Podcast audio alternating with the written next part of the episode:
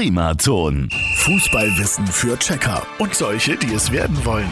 Präsentiert von Haustüren und Fensterschuler in Ebenhausen. Haustüren so individuell wie du.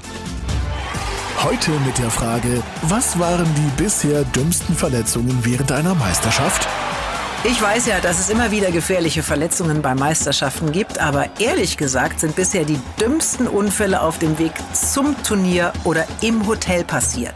Ex-Nationalspieler Stefan Kunz erlitt beispielsweise einen Bänderriss beim Aussteigen aus dem Mannschaftsbus. Der kroatische Spieler Milan Rabajic verpasste ein Spiel, weil er sich am Flughafen den Boardingpass ins Auge gestoßen hat. Ramalho, brasilianischer Defensivstar, war drei Tage ans Bett gefesselt, weil er versehentlich ein Zäpfchen verschluckt hat. Falsche Öffnung, Mann. Aber den Vogel und sich selbst hat wohl Mario Gomez abgeschossen.